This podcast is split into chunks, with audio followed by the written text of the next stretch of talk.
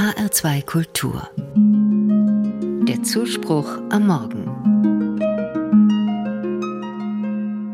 Eine Freundin erzählt mir, was sie mit ihrer Tochter Luise in der Grundschule erlebt hat. Sie ist jetzt noch aufgebracht. Die Mathelehrerin hat ihre Tochter in der Gruppe begrüßt. Das ist Luise.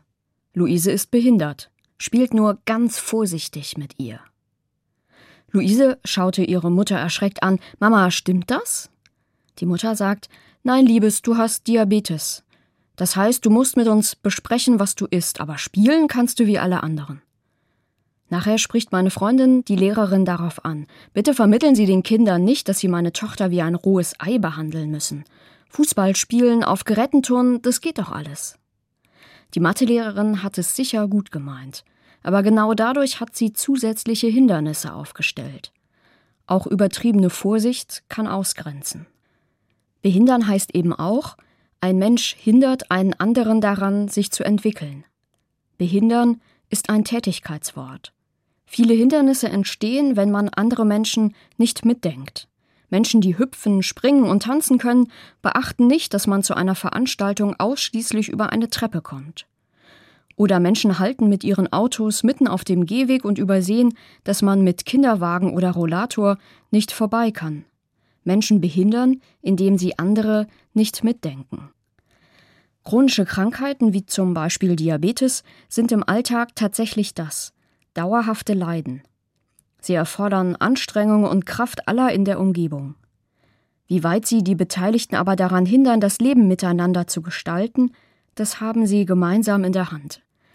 Wie diese Menschen in die Mitte der Gesellschaft kommen, finde ich in einer biblischen Geschichte. Ein Mann lebt schon lange mit gelähmten Beinen. Er will unbedingt zu Jesus, weil er gehört hat, dass Jesus Kranke heilt. Doch er kommt nicht durch. Da sind zu viele andere und die versperren den Zugang. Doch der Mann hat Freunde und die bringen ihn auf eine besondere Weise zu Jesus. Sie steigen auf das Dach und tragen die Ziegel ab. So entsteht ein Loch. Durch das Loch lassen sie ihn herunter. Unten kommt er mitten in der Versammlung an, direkt vor Jesus. Das, was ihn gehindert hat, zu Jesus zu kommen, räumen seine Freunde bewusst weg, und der, der Hilfe braucht, landet dort, wo er sie bekommt.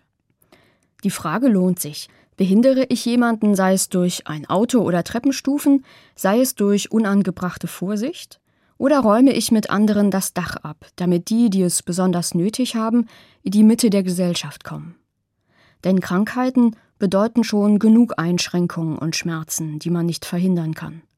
Umso besser, wenn sich andere Behinderungen durch Aufmerksamkeit wegräumen lassen. Tragen wir also ab, was behindert.